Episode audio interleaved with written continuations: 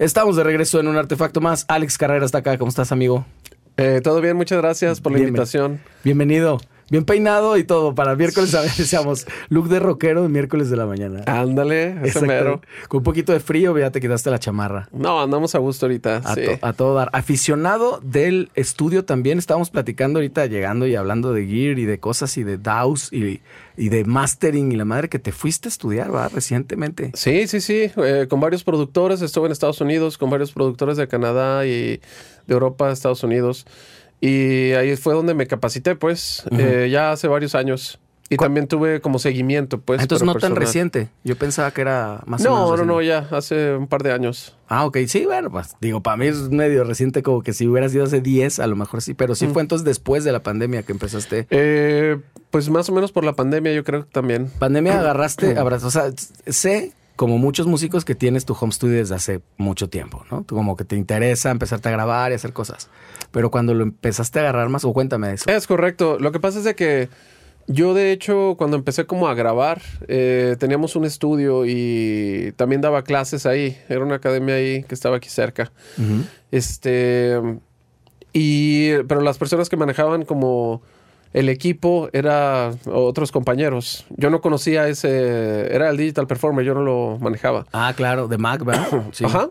Y de repente, pues yo dije, no, pues le quiero avanzar a la grabación. Pues entonces ya me compré una interfase, era un Scarlett. Una eso todo el mundo tuvimos 262 una. chida. Sí. Y entonces ya empecé a grabar eh, con esa interfaz y empecé a grabar, eh, adelantarle la grabación, empecé a grabar videos. Yo estudié ciencias de la comunicación, entonces más o menos también sabía Mm. Eh, video, fotografía y eso, pues como ¿En te dónde dan todo estudiaste? en ¿ITESO. En el dónde? ITESO estudié. No sé por qué le tiré.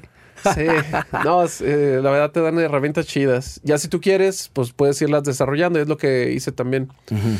Este, bueno, ahí fue cuando empecé, pues. Y desde entonces ya nada más grababa. Mi interés era nada más grabar guitarras. Y de repente iban amigos eh, a grabar guitarras ahí conmigo.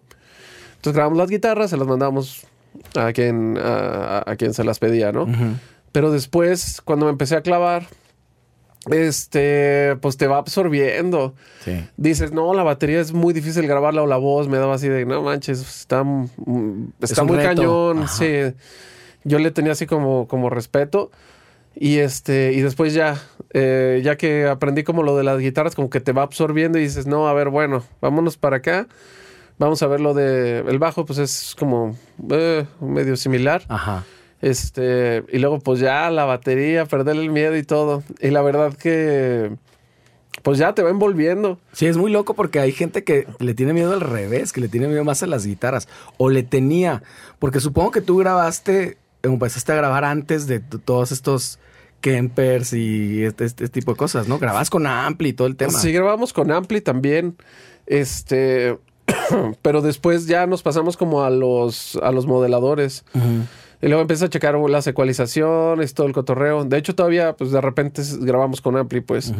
Y de varias, de distintas maneras. No necesariamente microfoneado, puede ser también con directo y poniendo IRs en, en el programa o así. Oye, ya que estamos en ese tema, digo, normalmente yo me voy como con la cronología de cómo ha sido tu carrera y eso, pero justo quiero agarrar este tema porque existe todavía un gran debate entre quien no se quiere deshacer de su ampli por temas de que el ampli es el ampli y nada lo va a igualar y los contra o los modeladores, ¿no?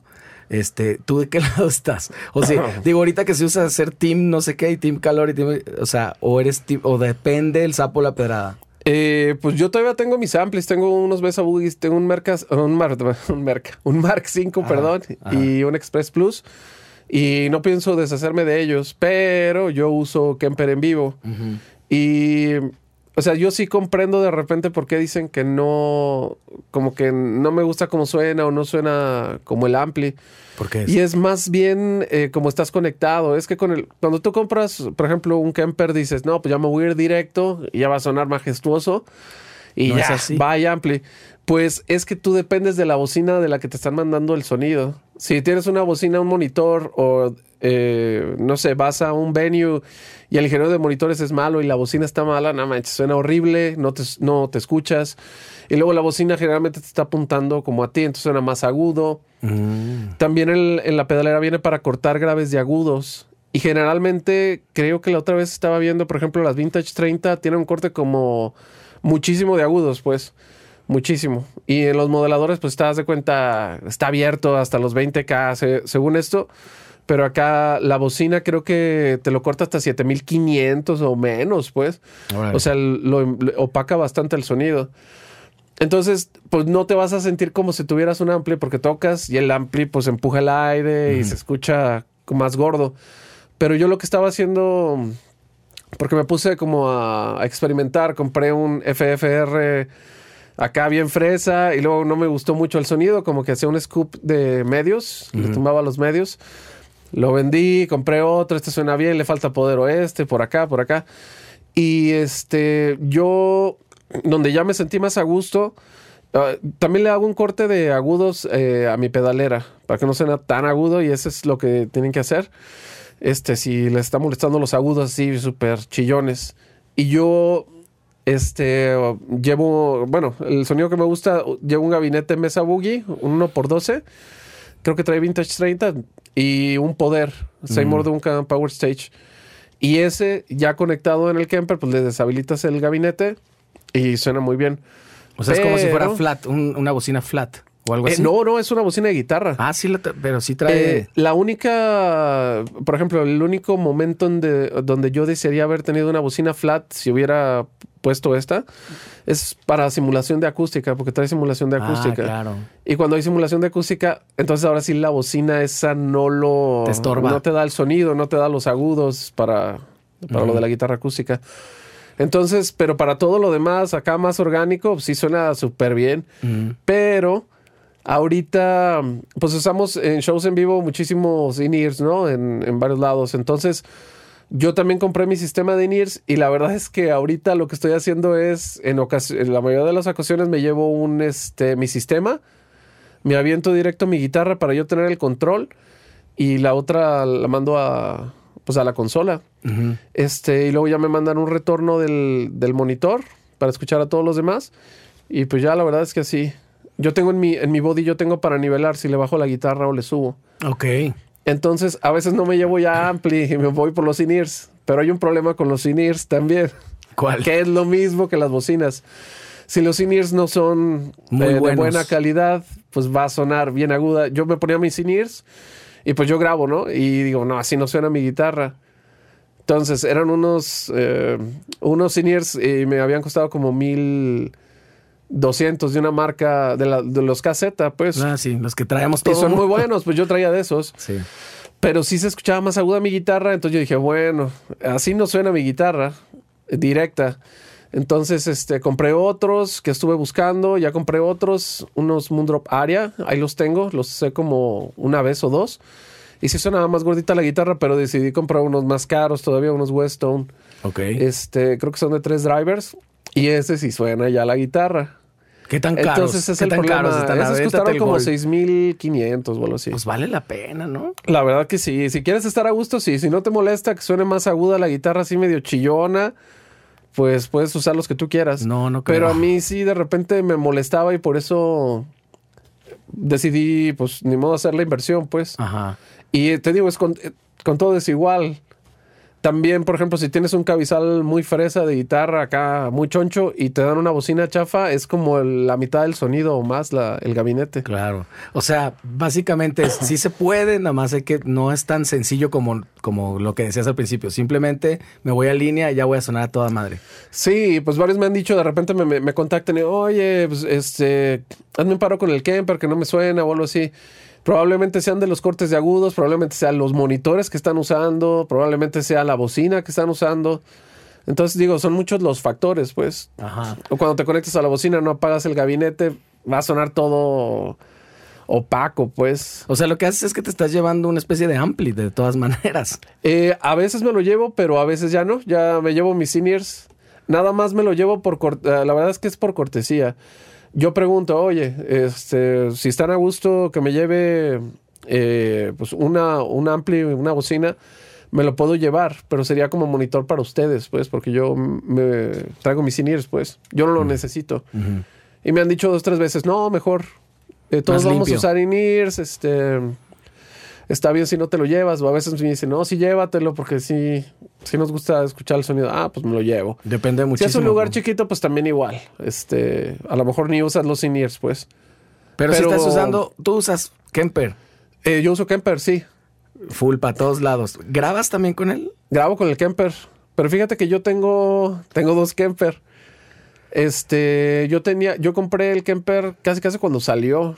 Eh, vi un video de un guitarra que se llama, guitarrista que se llama Ola Englund, calando y la verdad es que me gustó mucho el sonido. Dije, ah, pues voy a comprarlo. Y fue hace mil años, hace como, no sé si nueve años o más, pues. Todavía estaban entonces en desarrollo, ¿no? No estaban tan pro.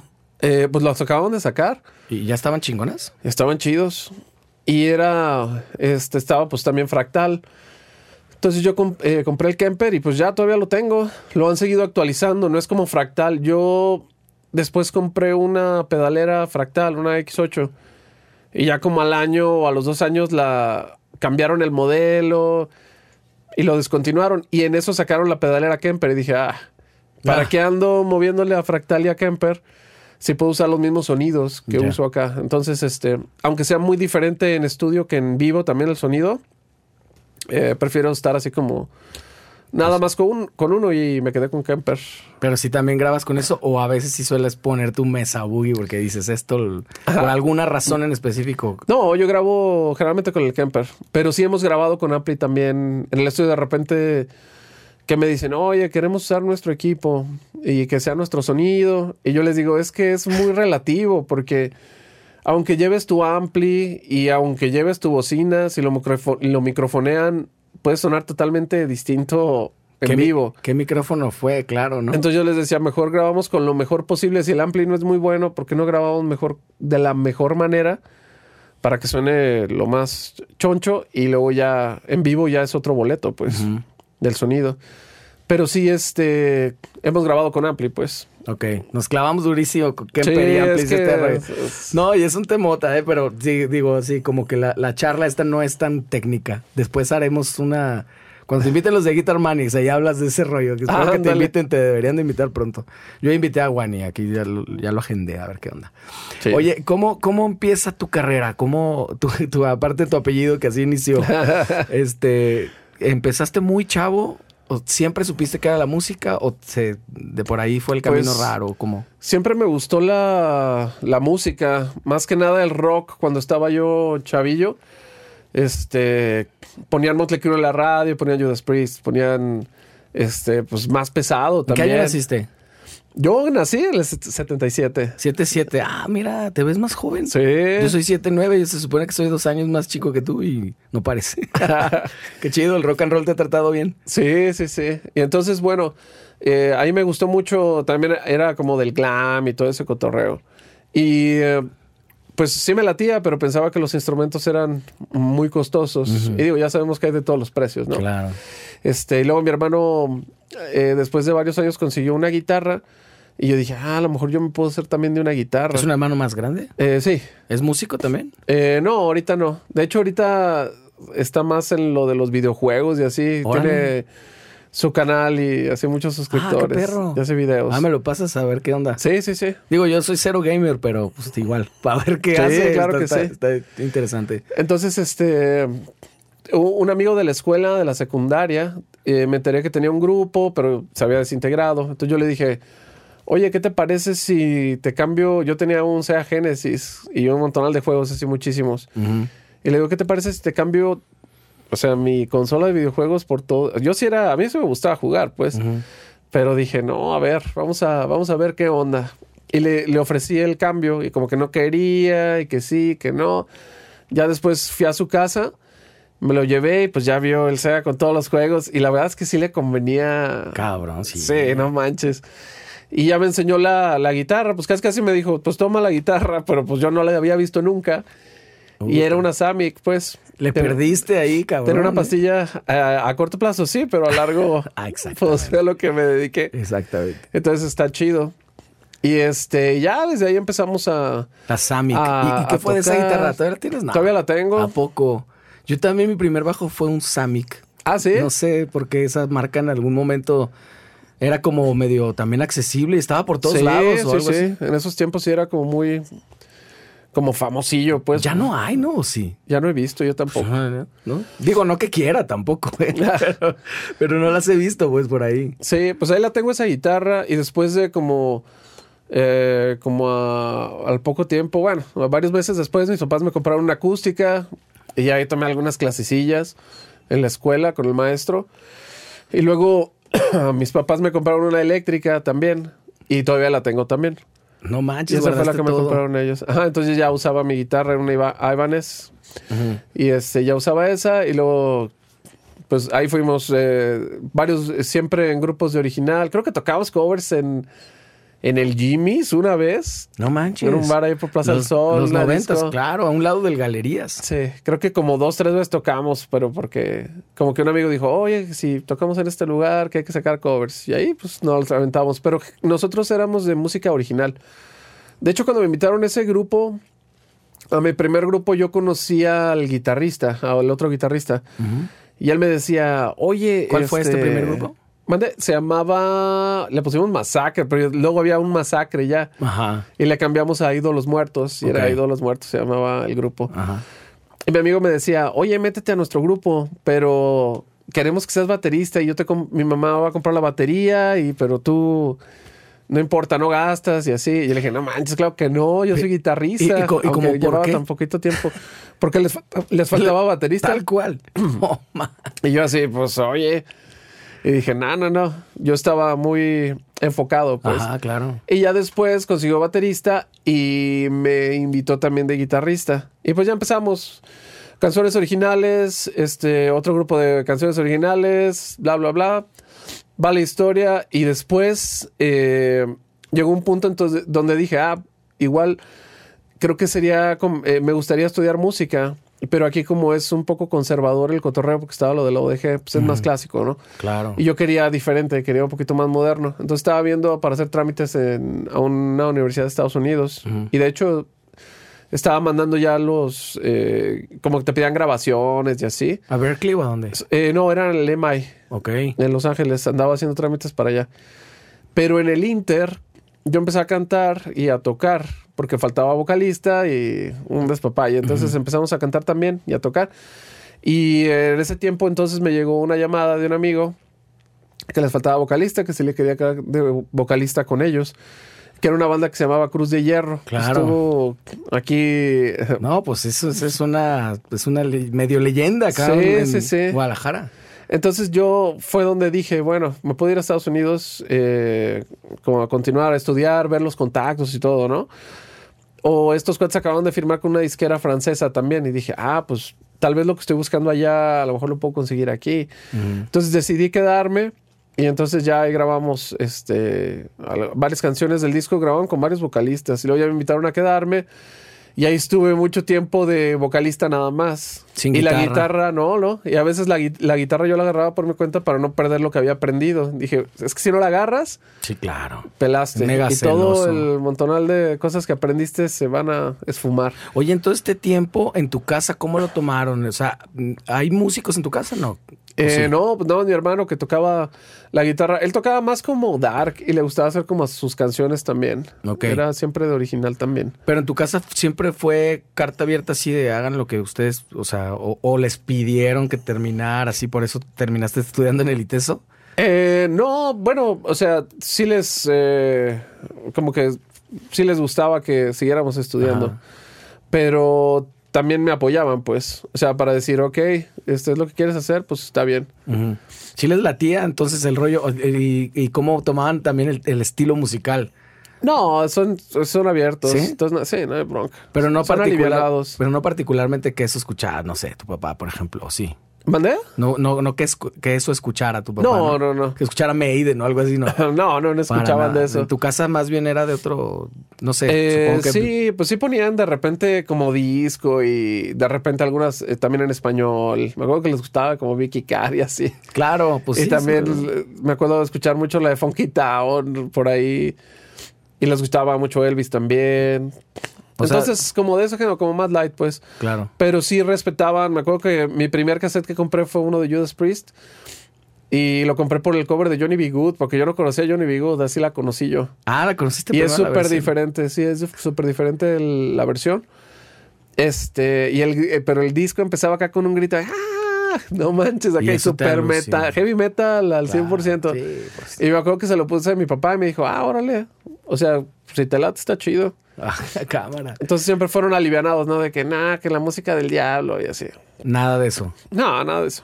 Y con Cruz de Hierro, entonces, ¿te fuiste a un montón? o sea, a- a- No, sí tocamos en mil lados. Pues es que de te- hecho, eh, sacamos como, estábamos sacando el, el otro disco y este, y yo eh, seguí, ya que me quedé, pues dije, pues bueno, voy a estudiar igual mientras comunicaciones también, pero no tienes tiempo de hacer nada porque estás en la música y estás en otra cosa, no manches, no alcanza el tiempo, pero bueno, ahí hicimos que alcanzara.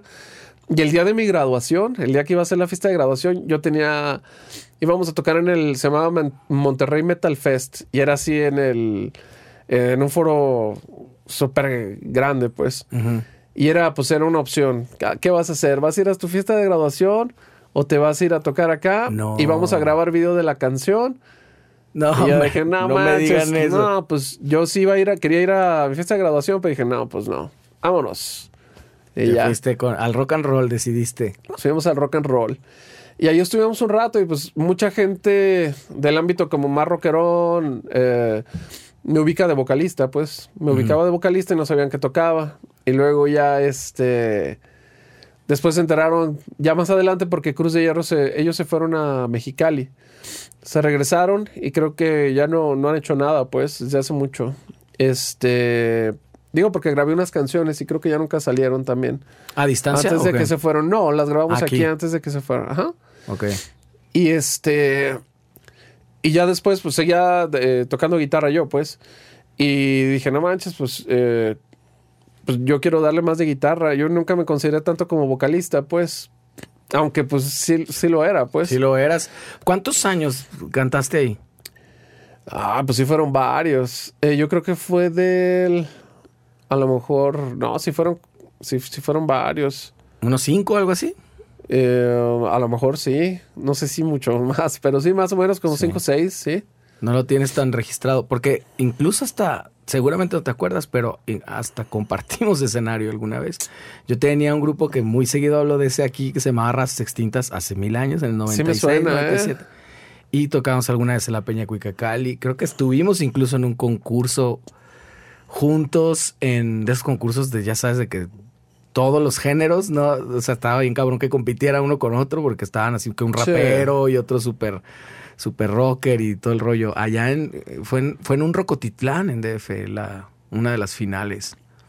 Y me acuerdo mucho de, de eso, sobre todo porque Cruz de Hierro, no sé si era mi percepción, tú corrígeme si me equivoco, pero tú eres muy alto, pero no sé si todos eran muy altos y aparte parecían como una No, banda... eran altos también. Eran como una banda gringa, güey, o algo así, o, o europea, porque llegaban y todos me- también medio güeros y la chingada era como que no parecían una banda tapatía. ¿No les pasaba mucho eso que desde que llegaban, como todo el mundo se quedaba, ¿qué, qué pedo? Sí imponían, güey. Órale, fíjate que, bueno, yo entré a Cruz de Hierro, creo que fue en el 2000, más o menos. Ajá. Y este. Ah, entonces fue después. sí, ¿eh? probablemente fue después del. No, porque ahí ya para el 2000 ya se había acabado esta banda. Pero yo, bueno, con Cruz de Hierro pasó eso. No sé qué vocalista estuvo antes que... Ricardo de Luna estuvo mucho tiempo. De hecho, cuando yo entré, se supone que éramos dos vocalistas y luego ya me quedé yo después. Ok. Y eh, siempre original y siempre con el tema muy... ¿Qué es? ¿Power metal? Fíjate que Cruz de Hierro, cuando yo entré, a- antes sí era power metal, a lo mejor el tiempo que te tocó, Ajá. pero cambiaron el género, ya era progresivo. Mm. Entonces se volvió progresivo. Cuando yo entré era progresivo. Ok. Y todavía del 2000 le dieron un buen rato más, ¿no? Sí, sí, sí. ¿Cómo estaba, cómo sentías ese rollo? Porque seguramente estaba un poquito eh, como fuera de tiempo, un poquito, ¿no? O sea, había, siempre han existido bandas de estos géneros, siempre, siempre, y es, y la base de fans es muy, muy leal, ¿no? No importa las modas que estén.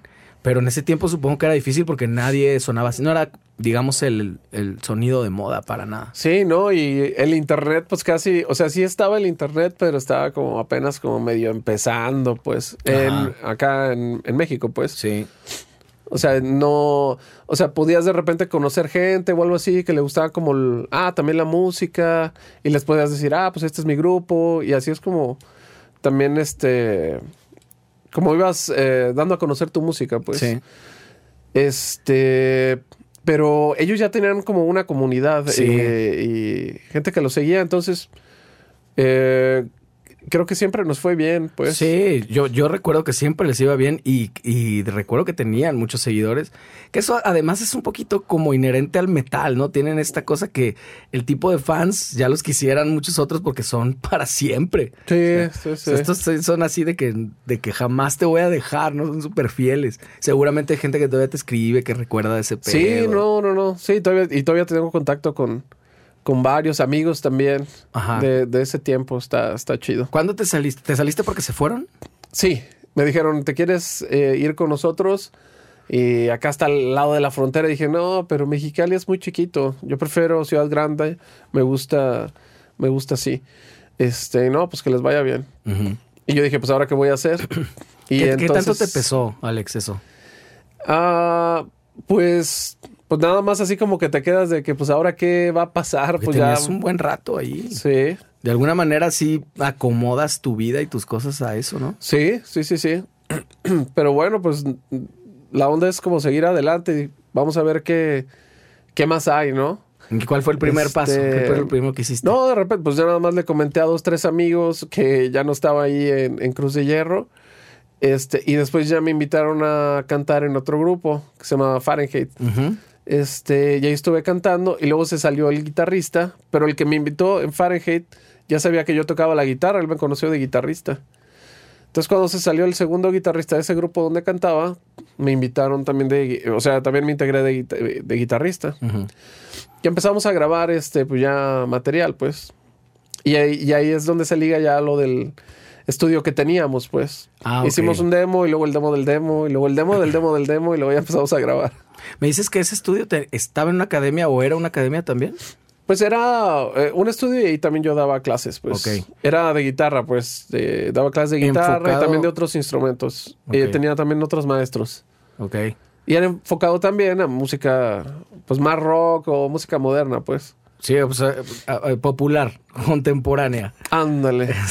¿Y siempre te gustó dar clases? ¿Encontraste pronto esta conexión con alumnos y eso? Sí, es que siempre di clases, la verdad. Siempre. O sea, ya tenía alumnos que tenía desde hace mil años, pues. O sea, ¿qué- a, qué, ¿a qué edad? Es que me perdí un poquito. Creo que A los 16, a los 16 años fue cuando empecé a tocar guitarra yo. empezaste y ya, pues, ya tocabas chido, digamos, a los 18. Pues ya más o menos, sí, sí, sí tocaba pues decente. O sea, ¿ya- ¿tú ya veintitantos o cuándo empezaste a dar clases? no, como por los 18, 19 ya empecé a dar Te clases. digo dos años, dos, tres años después. O sea, sí le hallaste rápido. Es que era muy, muy clavado.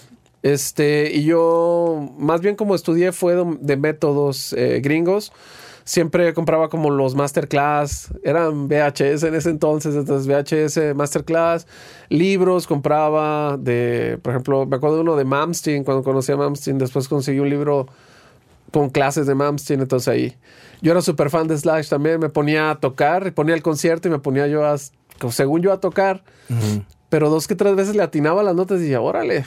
Pero estaba chistoso, pues, pero no sé, horas y horas. Hasta que una vez me acuerdo que estaba tocando eh, en mi casa y de repente salió como algo más rápido, así.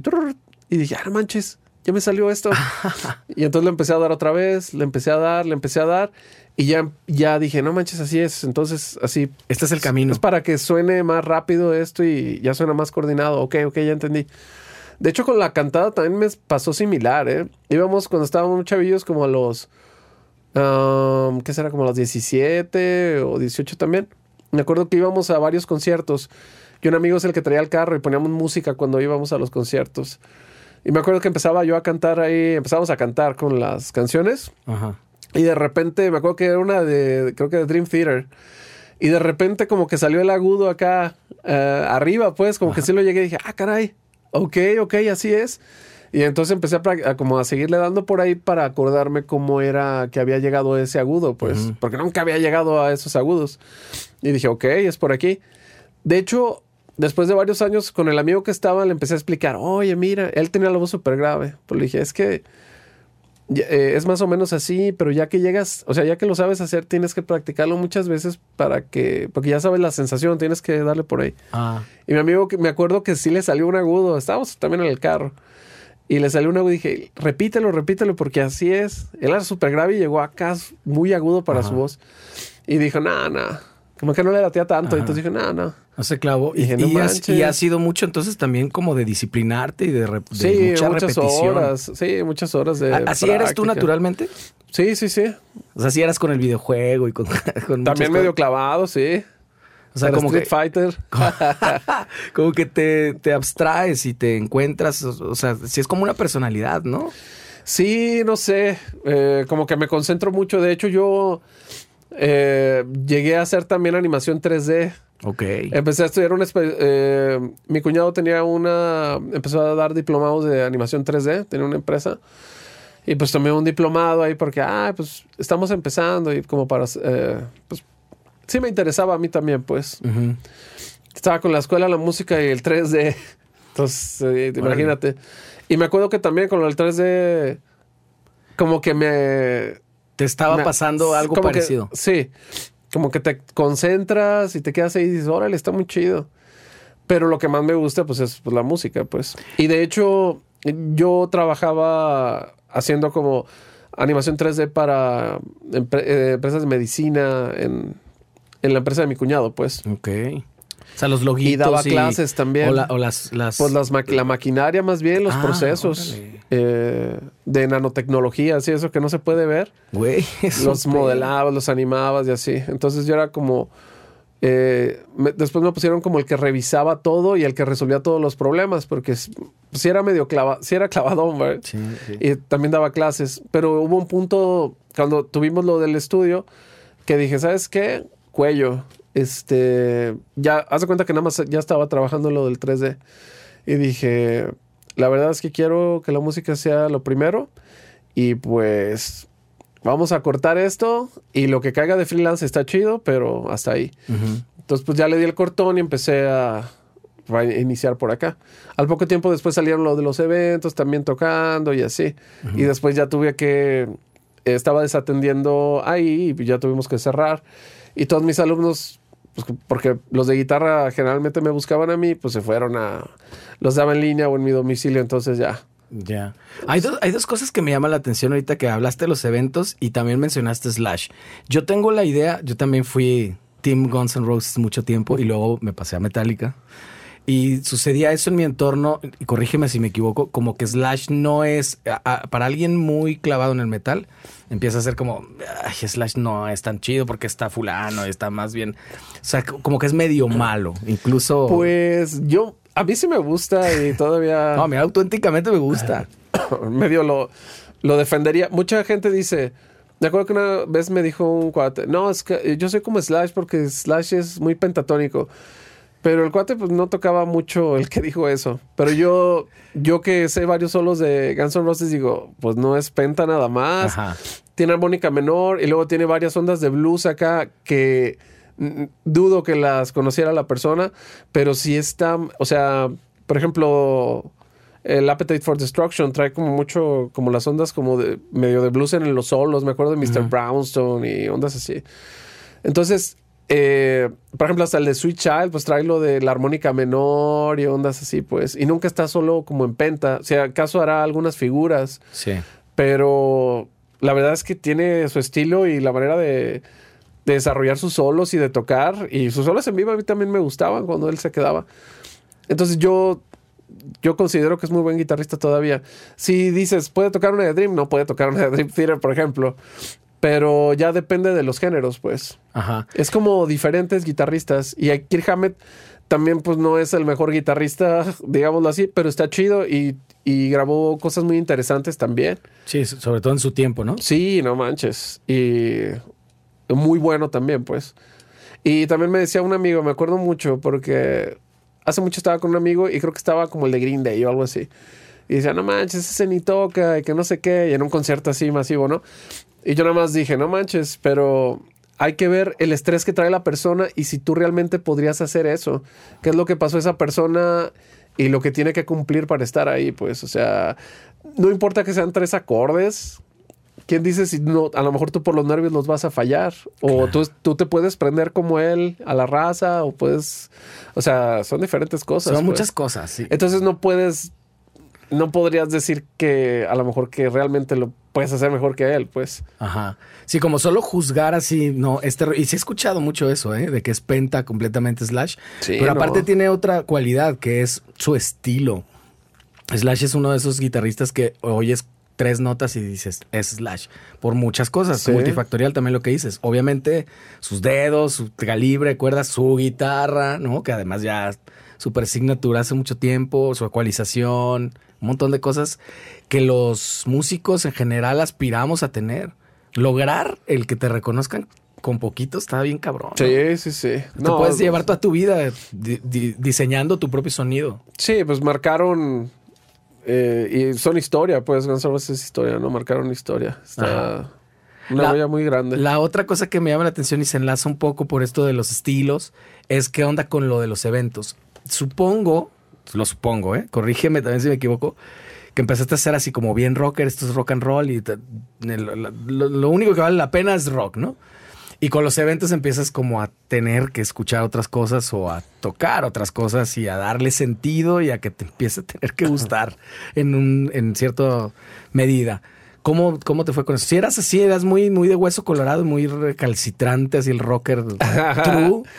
Siempre fue rock, siempre fui rockero, pero sí me gustaron también otras cosas. Sí me gustaba, por ejemplo, el pop en inglés me gustaba. Por ejemplo, eh, como rock pop, Brian Adams, este, no tan acá tan pesado, pues. Ah, me refiero, sí me gustaba tan pesado, pero me refiero que escuchaba gustaba, como, claro.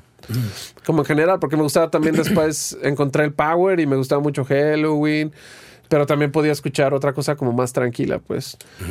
Este, solo lo de banda y eso fue lo que nunca me entró. Sí. Este, hay de repente algunos géneros musicales, algunos grupos que yo hice el esfuerzo porque me gustaran. Por ejemplo,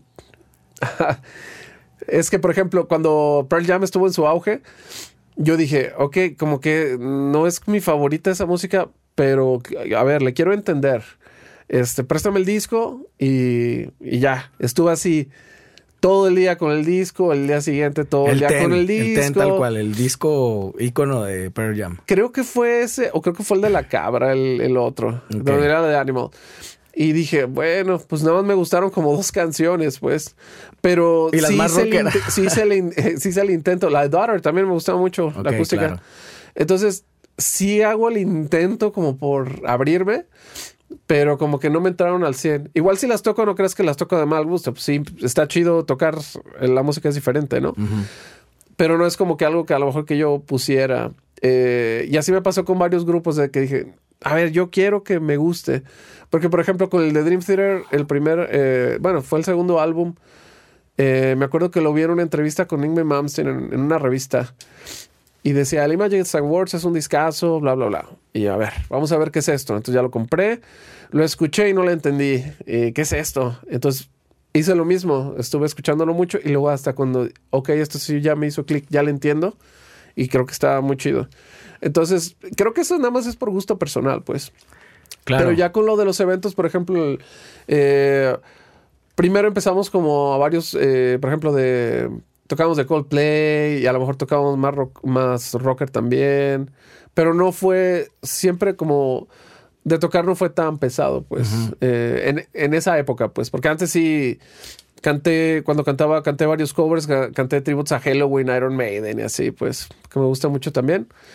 Pero ya en el, en ese tiempo, ya fue como más comercial, por así decirlo. Sí. Y estaba padre, pues. Eh, y pues así empezamos. Luego ya me salió otra propuesta y ya era como más versátil también. Ah, me refiero a que se tocaban como canciones más tranquilas. Este. Pop también en español. Y Sí, el pop en español sí. O sea, está chido. Este. Pues ahora estás con, con un, un personajazo del pop. Este, pero, pero ¿te pasó alguna vez o te ha pasado que digas, esto no, güey, esto no lo voy a tocar?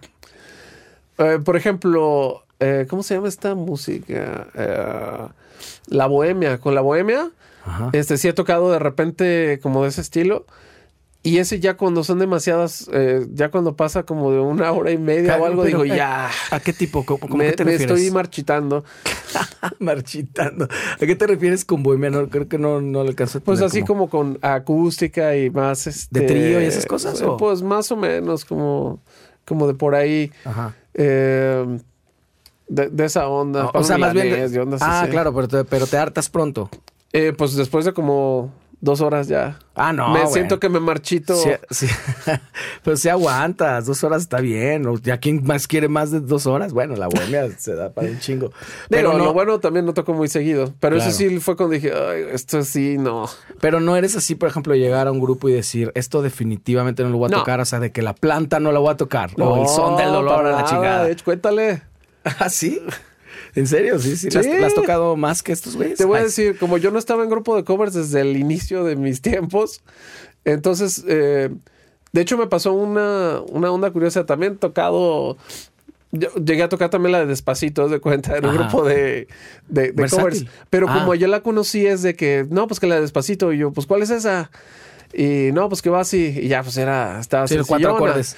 Entonces dije, órale, esa canción está chida, pero yo la conocí como tocándola, pues. Y después ya la escuché y dije, ah, mira, está chida la rola. Como si fuera una canción original que montaron ahí. Así Sí, la conociste. Sí, entonces yo no la había escuchado nunca, creo. Ajá. Y después ya la puse pues, en el Spotify. Ah, ok, esa está la rola. Ah, pues está chida. Pero la gente ya "Ah, mira, estaba medio que-" harta de la rola Claro. porque la escuchaba demasiado. Pero como yo no escucho radio por lo regular, pues no había escuchado la rola o no sé, no me había tocado que compartieran algo que tuviera la rola. Entonces, varias rolas son como nuevas eh, como para mí, por ejemplo. Entonces, este, la planta y eso yo no la vengo tocando desde que inicié, o sea, la vengo tocando pues más que nada ya cuando me clavé más como lo de los eh, tocar también en vivo y así, pues.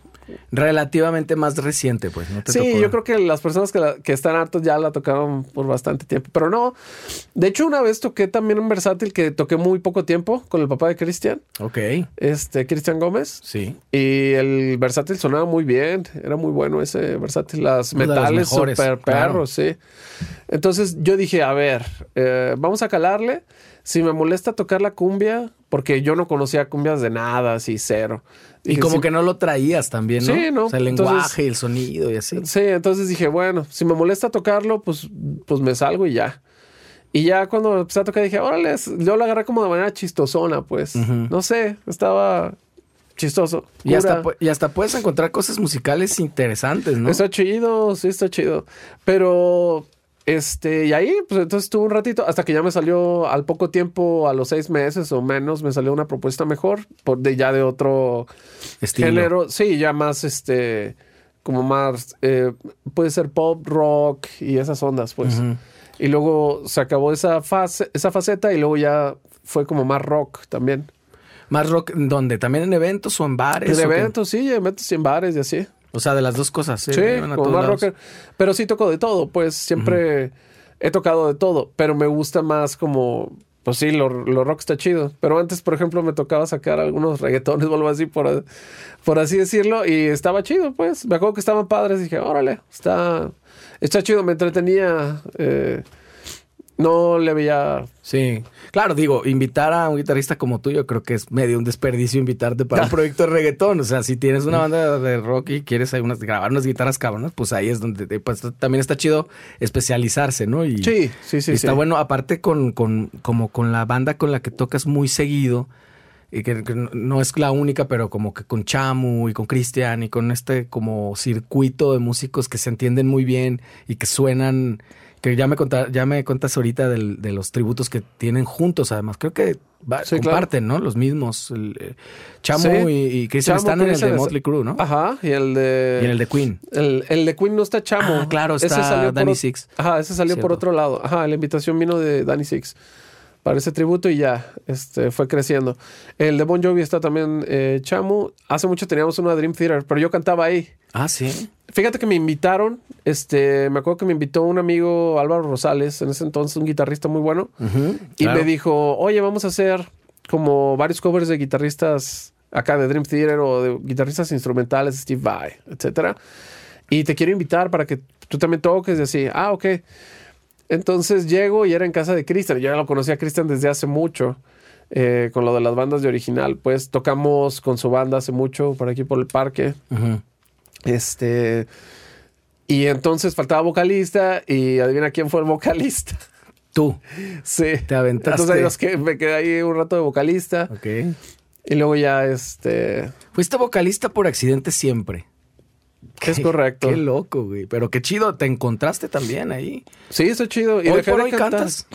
Fíjate que dejé, dejé de cantar un rato porque siempre sentí que la guitarra, era- la guitarra es mi primer instrumento, pues siempre lo fue. Y yo nunca me sentí tanto como con el canto. Pero ahorita eh, fui a varios como eh, co- conciertos y eso, y veo unos amigos que cantaban como, empezaron a, canta- a cantar también como en la época que yo. Y siempre eran como esas personas las que, como que estaban haciendo los eventos y así. Y me acordé y dije, no manches, es de la vieja escuela como yo también, qué chido. Y como que ahorita me agarró la espinita, también un amigo, dos, tres amigos me motivaron a lo mejor a empezar otra vez, pero con la guitarra en mano, pues. Ajá. No, pues, Entonces me- probablemente hagamos ahí unos proyectos. ¿Y qué- o sea, ¿quieres hacer proyectos tuyos? Sí, música original, eh, música original. ¿Tú compones desde hace mucho? Sí, de hecho... En estas bandas que me mencionas, ¿aportabas también composiciones? Sí, claro. Siempre fui como de original yo. Ajá. Este. En Fahrenheit también. Eh, después dejé un poco lo de los. eh, después eh, terminó el ciclo de Fahrenheit. Y ahorita estaba. Estuve un rato apoyando al cuervo de Poe. De hecho, vamos a sacar una canción el 31 de octubre. Ah, es cierto. Es una canción que ¿estás yo tenía- De guitarrista oficial. Esa la vamos a hacer como. Se supone que estamos haciendo mancuerna, pero ahorita esta va a ser como colaboración. Más bien ellos van a, a seguir su camino, pues. Ok. Porque es un poco diferente también al estilo que traen ellos, pues. Este es una canción que yo tenía y ya la trabajamos eh, con ellos. Órale. ¿Y por qué decidiste? Se las voy a dar. ¿Pensaste que le, que- le quedaba el estilo? Eh, yo eh, estuve cubriendo al guitarrista en varios eventos y este y después tuvimos una junta y dijimos, ah, pues igual hay que eh, trabajar juntos y estuvimos trabajando juntos. Yo tenía estas can- esa canción este y les latió y dije, pues vamos a vamos a trabajarla y estuve, se podría decir que estuve en el Cuervo de Poe. eh, que sería todo el año pasado y ahorita ya decidimos mejor este trabajar aparte pues, solo porque tenemos como visiones diferentes pues Claro. Eh, la verdad me llevo muy bien con todos no- todos quedamos muy bien ¿Y la banda te gustó siempre o...?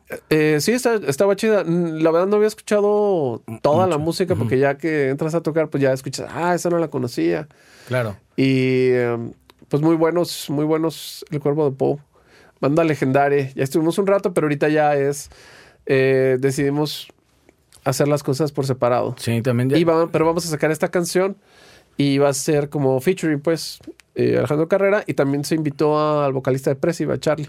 Ah, chingón. Entonces hay varias ahí. Buena. Está, está O sea, padre. hay, hay que, yo siempre les digo que en el lado del rock, porque yo también me considero de este lado, este, nos falta mucho eso, esa cultura que se está haciendo en el urbano, en el trap y eso De que las colaboraciones. Sí, necesitamos quitarnos este, estas cosas. No sé si tú lo sientes así, que siempre pasó, por lo menos en Guadalajara, un tema de que no se, se, se colabora tanto, no se compone con otra banda, se compite mucho, tal vez no de manera, eh, o sea, declarada, pero sí, sí de alguna forma eh, existe esta, este celo, ¿no? Puede ser, pues es diferente. Yo digo que son diferentes maneras de, de ver, pues. A lo mejor se quiere enfocar nada más en su proyecto y, y acá. Nosotros Sí. vamos por aquí nada más.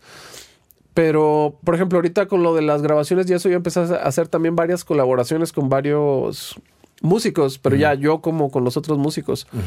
Y ahí tengo un montonal de, de covers que sacamos. Y el- eh, yo saqué versiones en video, pero los vamos a sacar ya Para Spotify y a eso. Spotify y eso pronto. Este. Y ha estado muy padre, pues, lo de las colaboraciones. De, de hecho, ahorita grabé también una colaboración con Charlie. Y ahí yo canté también ahí unas cosas. Dije, pues, para empezarle a perder el miedo otra vez, vámonos. Cantando. Lo- sí, pero lo curioso es que cuando yo grabo mis guitarras, yo ya estoy acostumbrado a grabarme solo mis guitarras. Y el. Y como sé qué detalle les quiero poner, pues, o sea, de que no, todavía no están, que quede perfecto esto para acá, esto es suficientemente bueno, sí, ok. Y con el canto pues, es un poquito más subjetivo, estaría padre tener otra persona a lo mejor que me diera también su punto de vista, Claro. pero también tienes que ver qué persona es, porque luego a lo mejor te dicen que todo, que sí, ah, sí, está muy padre, sí, sí, está bien. y dices, no, como que le falta eso. ¿Sí me entiendes? Sí, pues alguien como que sea también un poquito más crítico. que- Ándale, exactamente. Que te entienda también la forma que no te vaya tampoco a ofender, pero que sí te. Ándale. Pero que sí pueda llegar a ser, oye, yo creo que por acá todavía. No Y me eso digas es muy que importante. Claro. Con lo de la grabación y todo, sí tienes que ser como, cuidar como la manera en que te expresas, ¿no? Con los demás. De hecho, grabando a vocalistas, lo- lo- creo que los vocalistas... Bueno, yo me considero como un guitarrista vocalista, entonces yo soy como... Creo que Hablas los dos lenguajes. difer- Soy un poquito más separado de lo de vocalista, pero más o menos. Sí. Y este... Sí tienes que tener cuidado con lo que dices porque sí puedes como lastimar como Claro. a un vocalista como de manera como más fácil, creo. Sí. En general los músicos, pero tienes Son su sensibles, sí. pero tienes su razón de ser, yo creo, ¿no? No sé qué opinas tú, porque la voz es, es algo completamente, o sea, eres tú, pues, no, no, no es tu guitarra. Siempre digo que no, no es lo mismo equivocarte en la guitarra que te salga un gallo. Es terrible que te salga un gallo. Es que es completamente tú. Es lo que, bu- bueno, yo lo veía más como, o sea, tu timbre de voz es como muy, bueno, la mayoría de las personas muy particular y ya es como dices, oh, pues sí suena bien mi voz o no, te tienes que acostumbrar a tu voz cantada y luego ya dices, ok, este, ya la aceptas y dices, ok, así es como yo sueno, este, no a toda la gente a lo mejor le va a gustar, eh, pero creo que es como todo. Sí. Por ejemplo, Bad Bunny, ¿qué onda? Pues yo doy ese la oportunidad de, yo digo, bueno, voy a escuchar y digo, bueno, a lo mejor no me entra esto, pero pues ya cada quien, hay mucha gente que sí le gusta. Sí, muchísima. Gente que tiene, y es que a lo mejor tienen un estilo diferente, que es lo que les llama la atención y está Es chido. Eso. Es eso, se destaca.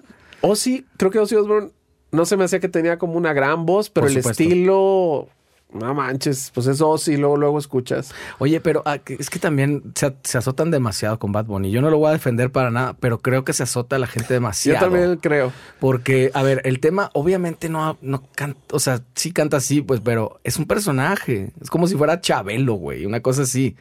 O sea, hace esto porque inmediatamente todo el mundo voltea, dice, ¿qué- ¿por qué canta de esa forma? Entonces se destaca, lo reconoces en cualquier momento. Feo, si me lo preguntas, feo, pero se destaca, ¿no? Eh, y, y ha ocurrido siempre en el rock, ahorita que mencionaste a Ozzy, en el rock en español, cuando escuchabas a Rubén de Café Tacuba, canta bien, no sé, pero canta único, ¿no? Es peculiar. es sí. peculiar.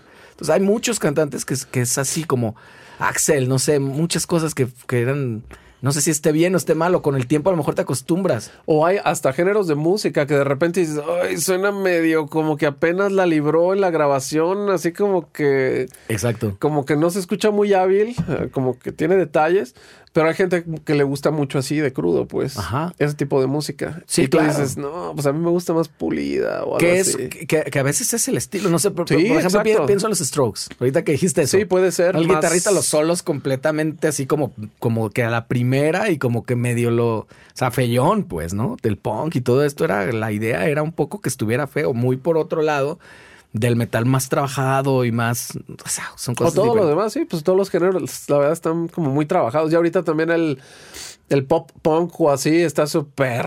A mí me gusta mucho, ¿eh? Me gusta como. Es que me gustan mucho diferentes estilos, pues.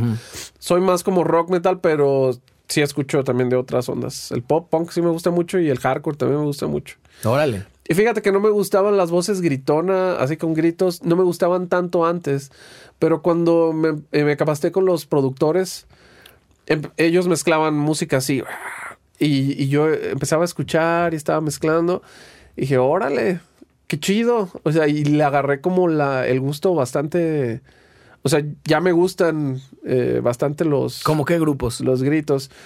Eh, por ejemplo, Architects no están acá, pero por ejemplo, Kill Switch Engage, que de repente mete los gritos, o por ejemplo, por ejemplo, si nos vamos a los clásicos Sepultura, eh, o hay un montonal de, de grupos, pues Six Feet Under, eh, Por ese lado a ti naturalmente no te vea más la atención a no me llamaban de tanto, ajá, que, que fueran como más gritonas, pero hasta después ya agarré la onda y dije, órale, o sea, está, está muy chido.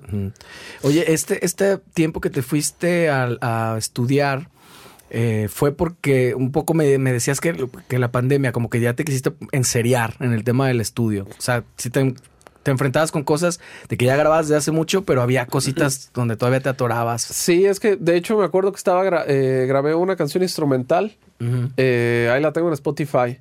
Que se llama The Rod of Poseidon, es instrumental, pero me acuerdo que estaba batallando porque me sonaba muy bien, de repente, según yo sonaba bien, y luego me iba al carro y sonaba bien horrible, y luego le movía y sonaba peor, y luego me ponía los audífonos y mezclaba y sonaba peor, horas y horas y horas.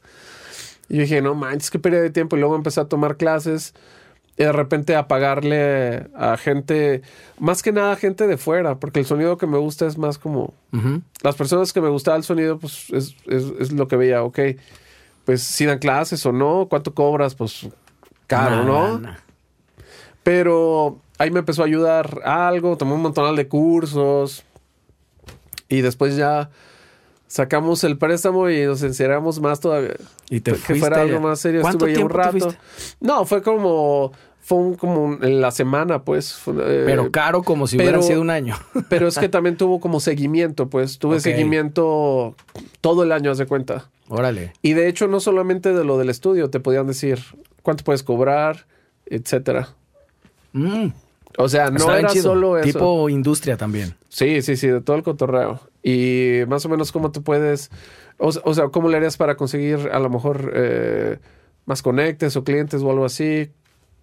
Sí, o bien, diferentes estrategias. bien Era gri- como un bien grupo- gringo ese rollo, güey. Es que, que, que luego hace falta acá, bien cabrón. Sí, sí, sí. Entonces estaba padre. Dices, ok, estos, ¿cuánto cobran? Ok. Eh, los contratos, ¿cómo son así? O etcétera. O cómo tratar a los clientes. O sea, de todo, pues. No mames, está bien chido eso, güey. Entonces, pues tuve un buen un curso seguimiento todo el año. ¿Eh? Aviéntate un curso acá, tú. Sí podría ser, pero sí está... Sí está tardadón. Igual a lo mejor en un futuro. Sí, por- chido. por un, un curso de verano, una cosa así, güey. Un campamento de o algo así de un fin de semana, una cosa así. se Estaría chido, ¿eh? Grabar una canción de inicio Ándale. a fin, ¿verdad? Ver todos los procesos, todos los detalles. Porque aquí más bien creo que lo que hace falta, pues, eh, es como en las capturas, fijarse que sean las mejores tomas y que estén súper precisas y que todo esté como bien. Se tiene que editar varias cosas y creo que a varias personas se les va la onda y, y deja, pueden dejar como detalles. Y los detalles van a distraer de tu canción cuando alguien la escuche. Si está escuchando la canción y se eh, escuchó una afinación medio rara, una nota medio rara, por así El decirlo. foco se va para allá. Sí, se va para allá y oh, se escuchó medio raro y ya no supiste qué decía la canción. Este, ya no le agarraste la viada. O puede ser la guitarra, como que acabó después, sonó ahí un, un ruido. Y de repente, ah, caray, porque sonó eso? Y la canción ya va por otro lado. Sí. Y son milisegundos, pero distrae la atención y uno como compositor o como artista finalmente lo que quiere es tener la atención Sí. la escucha. Y ahorita todo está súper trabajado. Digo, hay géneros que se pueden dejar un poquito más eh, flojitos, por así decirlo. Este, si son más tipo como garage o algo así. Sí. Pero tiene que estar bien hecho, pues también. Que sea voluntario. Tiene que estar cuidado. sí, todo, todo está cuidado. Porque hace mucho me acuerdo que me eh, hice una mezcla para un grupo. Me dijo, es que nos gusta, haz de cuenta, este grupo, que es como más crudo. Porque yo le decía, es que dejaste algunos detalles que creo que se debieron de haber cuidado. Y ya que me dijo el grupo, yo dije, no manches, ese grupo está súper cuidadísimo. O sea, Ajá. tienes que a lo mejor echarle... O sea, va a sonar chido, pero si haces esto va a sonar todavía más chido. O sea, que suene descuidado no quiere decir que está descuidado. Fue descuidado a propósito. Exacto. Y él, y él como que tal vez escuchaba, ah, entonces no hay pedo, se puede hacer eso. O su percepción era diferente. Eso, exacto. Qué, qué importante y qué interesante me llamó la atención que, que dijiste la, la, la importancia de las capturas. Creo que muchas veces yo lo he visto en algunos lugares donde no importa tanto eso, no le dan tanto tiempo, vamos a pensar en una batería o incluso una guitarra acústica, de poner bien el micrófono donde va, dedicarle un poquito más de tiempo y dicen, bueno, después lo ecualizo, después le busco. Y a veces es... El de- eso de imposible. después, exacto, eso de después es como una como una bola de nieve.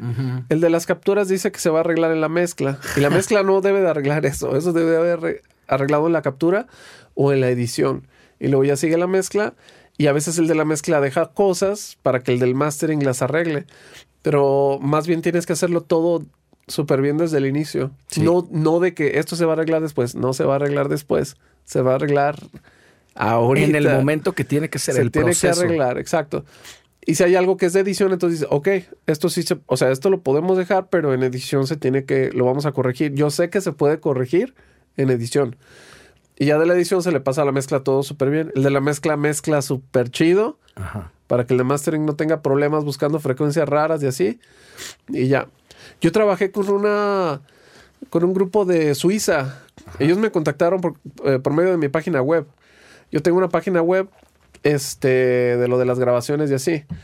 No sé bien cómo me encontraron. Porque yo le pregunté al cuate. Pensé que había sido de uno de los covers que había subido o alguna grabación que le hice a alguien. Pero solo me dijo que estuvieron buscando como locos y que les gustó mi trabajo y así. Qué cabrón, qué chido Ajá. eso, ¿no? Y ya empecé, que estaba, me dijo, ya estoy harto de los estudios de aquí. Y yo, De "¿Qué?". Suiza. De Suiza. y yo dije, ok. Y me dijo, eh, hazme un escrito de cómo sería trabajar contigo este, para exponérselo a mi banda. Eso lo vamos a hacer como varios. Y ya le hice el escrito, se los mandé. Y yo siempre cobro por anticipado. Es lo importante porque si no, luego tienes que corretear gente para que te pague. No en todos los casos, pero Mejor que te retiene a ti. sí, de todas maneras. ah, ándale. Pues en todo No, caso. En todo caso, pero no, soy responsable y sí, siempre cumplo en los tiempos estipulados o antes. Y, y ya empezamos a trabajar con ellos, pues. Y todo el trabajo que habían escuchado ellos, yo lo había mezclado y masterizado también. A ver, hay varios ingenieros de mezcla que solo maste- eh, mezclan, perdón. Y otros que solo se dedican a masterizar, pero también ya hay muchos que se dedican a hacer las dos cosas, que es cuando se te acomoda, pues. Este. Y bueno, yo trabajé así con ellos. Estaba trabajando con un ingeniero de mastering de Buffalo para la producción de ellos. Fue un EP. Hicimos una canción, les gustó mucho. Y pues ahí te va el pago de todas las demás. Y este, y ya, yo empecé a trabajar con el ingeniero de mastering, te digo, de, de Buffalo, pero hubo como la tercera canción que los cuates me decían, es que tu mezcla nos gusta muchísimo y el mastering se está cambiando un poquito y no queremos, queremos que esté idéntica a tu mezcla, sí, idéntica. Y les dije, es que, eh, o sea, le dimos oportunidad de mastering que aventara otras dos, eh, Propuestas. otras dos eh, de mastering. Y este, y le dije, es que yo mastericé todo el trabajo y mezclé el que escucharon probablemente. Entonces es muy probable que yo haya hecho las dos cosas. Claro. Y les dije, mira, no importa. En las siguientes canciones, yo lo más mezclo y lo masterizo. Y ya te lo mando como producto final. Y eso es como va a quedar. Y así es como yo trabajo ahorita, pues. En mis producciones, pues yo te mando el, no te mando la mezcla y luego el master, y te mando ya todo. Esta es tu canción final. Y ya tú me dices, ah, ok, que a lo mejor esto más abajo la guitarra o esto para acá. Entonces yo ya decido si es del mastering o de la mezcla lo que tengo que mover. Claro. Y ya, pero siempre estás escuchando tu producto final. Y así que trabajamos con estos cuates. Nada más les mandé la primera, sí, así es. Y ya. De- déjame el link de eso para ponerlo aquí en la descripción del video y que todo el mundo lo pueda escuchar porque la neta está chido. Supongo que ya lo tienen en plataformas. ¿eso? Sí, se llama Emi No Joke. Ok, Eh, después te paso bien el nombre. Sí, ahí, lo- ahí para escucharlo. Te iba a preguntar esto porque es que me, me dejaste así la, la pregunta tal cual eh, para darle centro y gol. Este, eh, eh, hablaste de tres, por lo menos tres personajes, si no es que cuatro, en el tema de la captura, la edición, la mezcla y el mastering. Eh, trabajar con esos cuatro es un tema, pero cuando tú eres esos cuatro, ya supongo que ya tienes un flujo de trabajo, una manera, eres tu propio jefe. Eh, y, y- y de alguna, pero sí te toca a veces trabajar con otra gente y supongo que ahí se desconecta un poquito. Sí, como el- pues ya, por ejemplo, cuando me manda material otra gente, cuando yo hago el trabajo, pues es así. A mí me, me enseñaron a ser súper minucioso y ya vi que el, como el punto clave, pues sí ser muy autocrítico y fijarte en todos los detalles, no dejar pasar este, pues ningún detalle, pues, así. Que, Este, que es más o menos sencillo pasártelo a ti mismo, ¿no? Que dices, bueno, Sí. lo capturé mal, luego lo arreglo aquí en la edición. O bueno, está mal editado, luego lo arreglo la mezcla. Ah, sí, no, pero yo no lo hago así. ¿eh? Tú no. O sea, si es que llegara a pasar algo, ya sea de trabajo de otro cliente o mío, que se llegó, a lo mejor que dices, a lo mejor esto ya me brincó un poquito, igual sí le, le mueves poquito. Pero generalmente hago el trabajo así como si fuera a trabajar con otra persona. Si capturé, así es como lo entregaría. Si eh, ya quise la edición, así es como lo entregaría. O sea, dejas que los stems bien chidos para que alguien mezcle, en este caso tú mismo, para que mezcles cómodamente. Sí, ya teniendo todo muy bien, ya se maximizan los resultados. A huevo. Me acuerdo que una vez a un grupo les mandé, me dijeron, no, pues mándanos la, lo que capturamos, ¿no? Este, dije, ok, pero no está mezclado, no está nada mezclado. Ahí está, se los, se los mandé. Y luego les mandé la mezcla y el mastering. Y lo escuchó así como el celular y dijo, ah, pero no le dije que era, le dije, esto me lo mandó otro amigo. Y ya escuchó así como rápido el celular y dijo, ah, sí, es la misma, nomás con más volumen. No, es que, como no sé qué, o algo, algo así dijo. Y dijo, no manches, claro que no. dije, ¿cómo puede ser? Y el cuate como que ni se fijó bien, estaba haciendo otra cosa. Claro. Pero a lo que voy, yo creo que pensó que era como la misma porque como todo sonaba muy, o sea, desde el inicio suena muy bien este, a lo mejor al, al aventón pensó que era. Pero, o sea, un problema aquí con las grabaciones es de que si no dejaste bien una toma y quieres que se arregle la mezcla, es muy poco probable que vaya a pasar, pues. Claro. Si de repente se te quebró medio la voz o dejaste una toma así fea de como cantaste, ¿cómo quieres que arreglen eso? Pues. Entonces, eh, no, no son, no es magia, pues. Claro. Es como, poder arreglar lo que se puede, pero hay como niveles, pues. Hay cosas de afinación, hay cosas que se pueden arreglar. Si la guitarra está desafinada, ¿cómo lo vas a arreglar? Ah, si es un acorde y había una nota por ahí, ya pelaste. no, si es un acorde y había una nota por ahí desafinada, con acordes, pelaste. Con acordes, Alex, se puede ya. El Melodyne ya ah, tiene esa tecnología. Está cabrón. Yo la que sí, te lo juro. Y no es, no es tan reciente, ¿eh? Ok, Abres y, está el acorde y mueves la notita. Digo, eso es, y luego incrementa la o, o, anima la mediocridad, ¿no? Pues puta, fínate, cabrón, ¿no? o sea, se le fue por lo menos a tres cabrones, ¿no? Al guitarrista, al otro güey que estaba ahí de metiche y al ingeniero. No es posible que se te vaya. Voy de acuerdo contigo, pero digo, de que es posible, es posible. No está chido utilizar la tecnología para todo, sobre todo para suplir cosas que son fácilmente arreglables, pues, ¿no? Sí, así como que otra toma. De hecho, cuando nosotros grabamos las guitarras, haz de cuenta que dices, ¿cuánto te tardas en grabar una canción, no? Que está fácil. Y tú dices, no, pues de volada, ¿no? Pero aquí no, porque estamos haciendo las tomas y luego si hay un ruido que, que hiciste con la mano cuando estabas cambiando al otro acorde, si es muy notable, a lo mejor tenemos que hacerlo sin ese ruido. Si es como más orgánico y no suena tan fuerte, pues se puede dejar, está chido. Este, pero estamos afinando como a cada rato con la guitarra. Estamos afinando así, a cada rato, así. De eres quirúrgico. Muchísimo, así. Pues y todos estamos así como siempre centrados de que todo esté así, todo esté muy bien, no se nos pasa nada. Y al final de hacer todo el tracking, lo escuchamos todo otra vez. Y ya checamos si algo nos brincó, si algo nos brincó, pues hay que repetirlo. Y si no, pues ya quedó. Pero así es con todo, igual con la voz.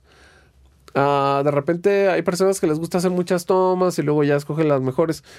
Pero a mí me habían enseñado a escoger como lo mejor, o sea, estar como atento y, ok, esto suena súper bien, esto es lo que queremos y ya, que te quedas con esto y lo que sigue.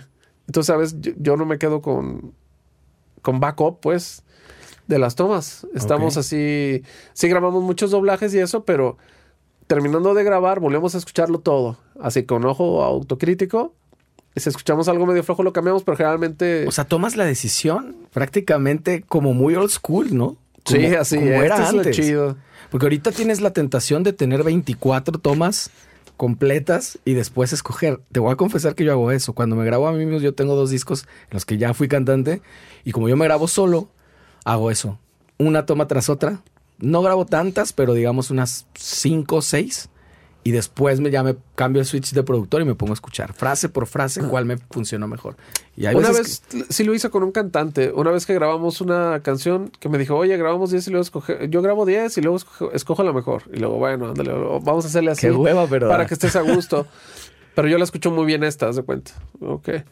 Este, pero ahorita, por ejemplo, si yo me grabara cantando, ahorita que me grabé, por ejemplo, con esta rola con el cuate Depressive, con Charlie, este no sé, tengo que agarrar la viada porque ya sé grabarme con guitarra, ya sé mi. O sea, sé, distinguir cuando ya está bien. Pero con la voz, pues tengo que volver a acostumbrarme de cuándo, con vibrato o sin vibrato, raspado o está muy raspado. Exacto. Este, ¿cómo va a ser? Entonces, pues.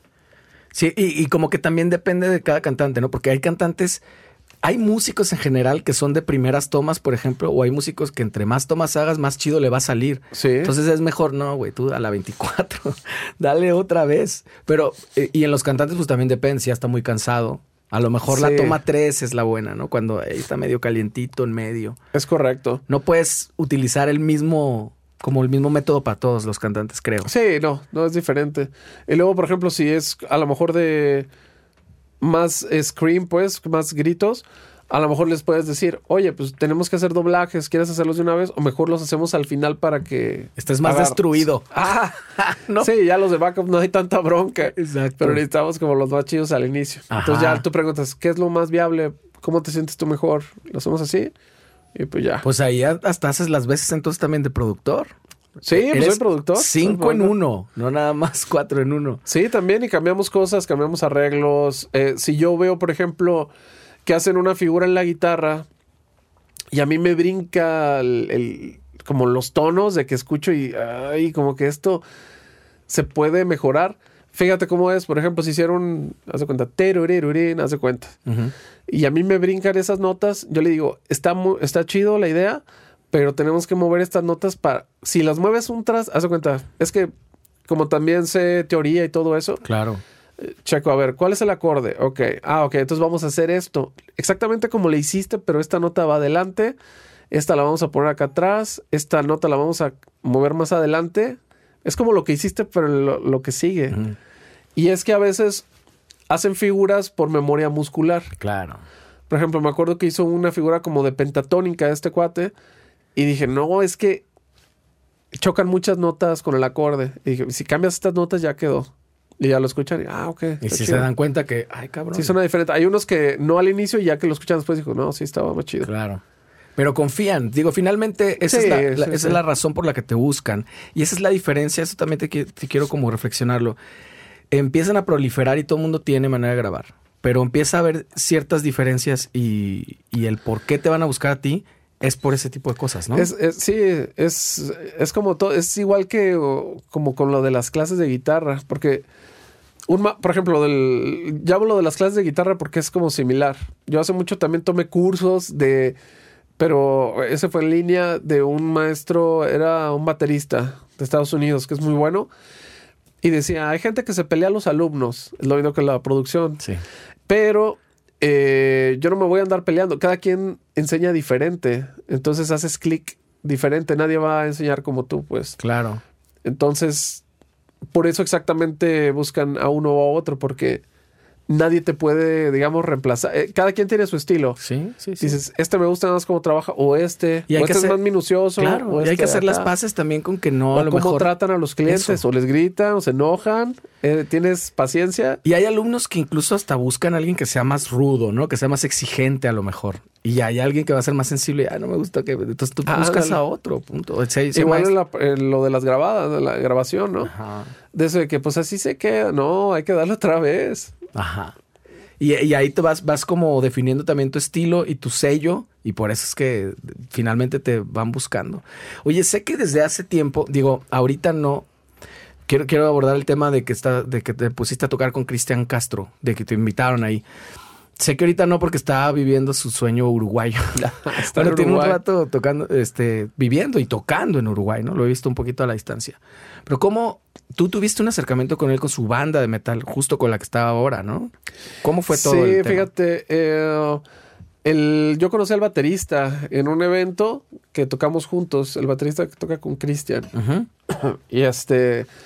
Él escuchó una mezcla que le hice, un trabajo que le hice a un amigo de él.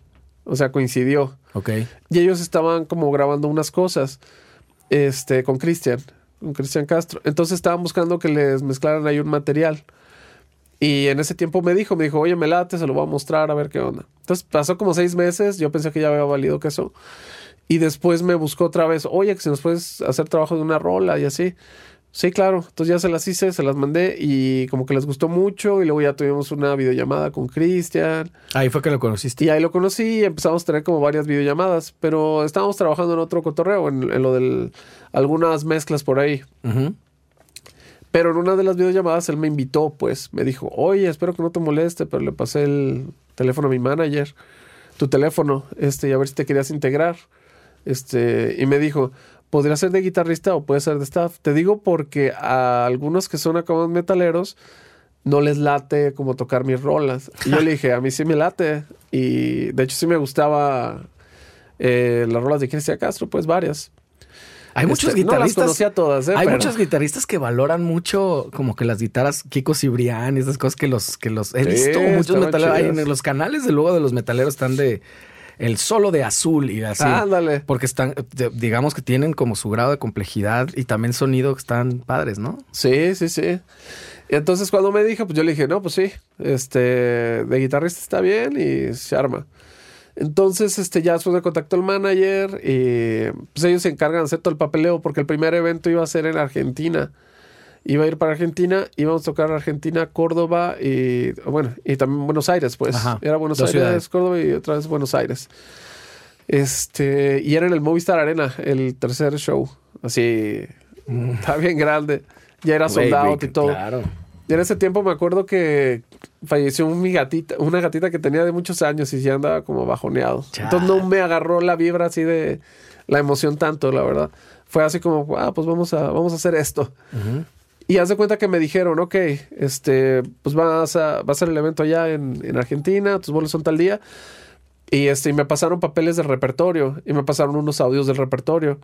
Y me dijeron, este, estos son los papeles, el audio. Ok, entonces ya me puse a trabajar y tenía semana y media, creo que tenía semana y media para todo el repertorio, eran dos horas de show. Este, no me acuerdo si eran dos semanas, no me acuerdo. Pero era poco. Pero era muy poquito tiempo para el trabajo que se tenía que hacer. Entonces empecé a revisar los papeles, los audios, y de repente chequé que había unos detalles en los papeles que no estaban como los del audio, algunos detalles. Entonces yo ya le preguntaba a uno, oye, pues ¿cómo lo toco? ¿Como el papel o como el audio? Me dice, no, como el audio, tócalo como el audio. ok, Ok. era un concierto como en vivo, creo, una versión en vivo del concierto. Y entonces me puse a sacar todo. Me acuerdo que estaba tan presionado que le dije a un cuate, contraté a una persona para que me transcribiera como, dije, que me transcriba estos tres solos mientras yo transcribo todos los demás, porque eran como 25 canciones, no me acuerdo, eran un montonal. Y entonces este, yo me puse a transcribir estas mientras que el otro las hacía, ya que me las mandó yo ya las arreglé, donde consideraba yo que se debía de tocar o si tenía algún detalle, pues yo ya lo arreglé. Fue Pero por te de- adelantó ahí el trabajo. Sí, de perdida me, me adelantó el trabajo.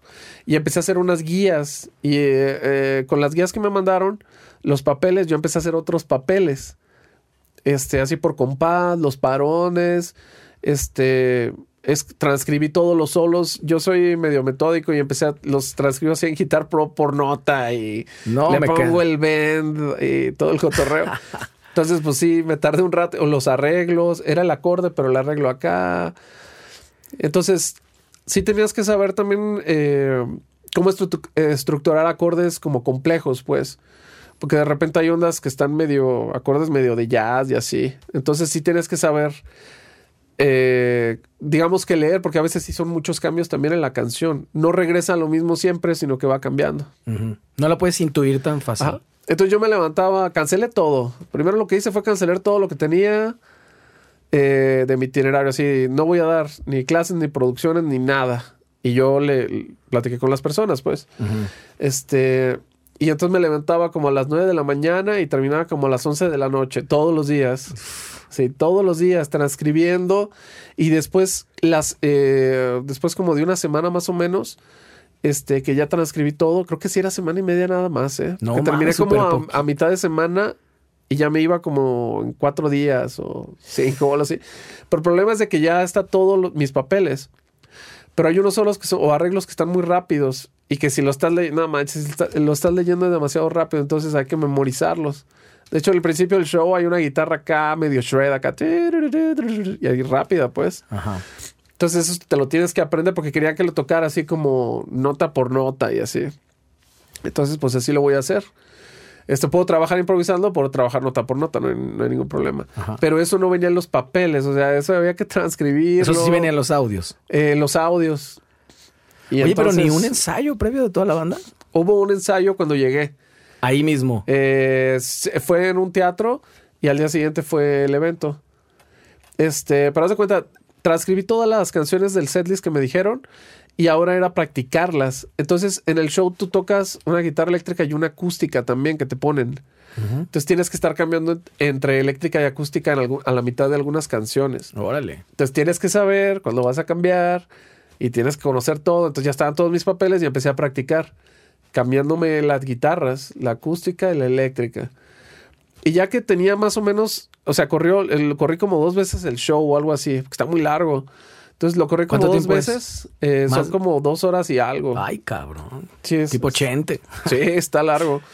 Y entonces, este, ya que más o menos corría el show, dije, tengo dos opciones. Opción número uno, seguir amarrando el show para que quede así súper bien. Solo me quedaban como tres días, creo. Opción dos, a mí me platicaron una vez que de repente mete canciones que no son del setlist y te pelas. A mí me la contaron aquí, en este espacio, justamente. Y entonces eh, tenía dos opciones. Sacar canciones que no estaban en el setlist o seguir amarrando el show. Y dije, ¿sabes qué? Mejor voy a sacar todas las que faltan. Y pues a sacarlas por si acaso. Entonces, este, hice guías de todas las demás, transcribí lo que faltaba. Apenitas, creo que si acaso le pude dar otra vuelta al show, pero ya más o menos corría, pero tengo que estar leyendo algunas cosas y otras de memoria más o menos me las aprendí. Son los que son más rápidos, pues sí te los aprendes de memoria, pues. Ajá. Y hay unos que sí los tenía que leer porque no había tiempo de, de Sí, de- de- memorizarlos, claro. pues.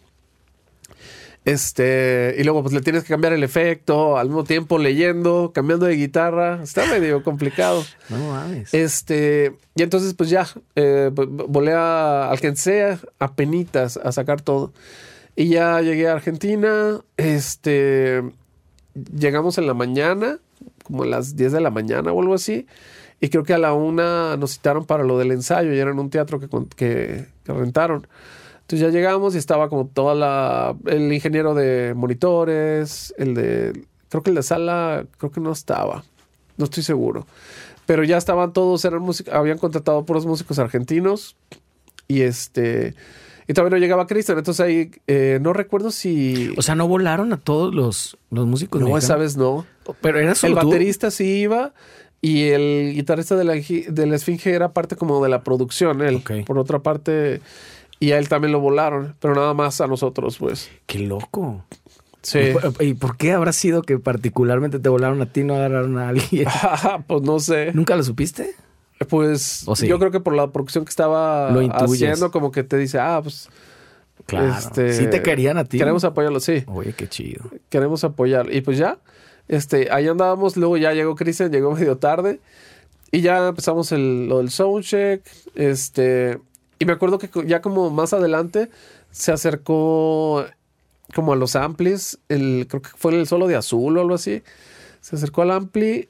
Y había otro guitarrista también. Pero le estaba haciendo como apoyo al otro guitarro. Y ya me dice, oye, pues yo no lo, o sea, no lo conocía en vivo, pero sí lo había platicado con él en videollamadas. Y ya me volteó a ver y me dice, oye, Ale, ¿sacaste todas las canciones? Yo los solos, perdón. Y le dije, sí, sí, todo está. Ah, perfecto. Y luego ya se fue más para allá. Y luego eh, creo que después tocamos una canción más y luego escogió una de las que no estaban en el set list. Tal cual, ya lo Y dije, sabías. bueno, de perdida Tienes me guías. puedo defender. O sea, sí tenía varios detalles la rola, pero yo creo que sí corre. Este, y sí, sí corrió. Y ya como que volteó a ver y así como que le hizo así como que, ah, ok. Ok. ok. Si era medio una pruebita entonces para ti. Tal vez, no sé. Eh, pero sí, esa no estaba en el setlist. Tocamos esa. Metieron también otra que no estaba en el setlist. Este, ya me la habían mandado un día antes y ahí la saqué súper en caliente. Hice mis guías así con el iPad. Y este, y pues ya. Y- y de- pero después ya los otros shows fueron corriendo un poquito más, ya no tan atropellados, pues.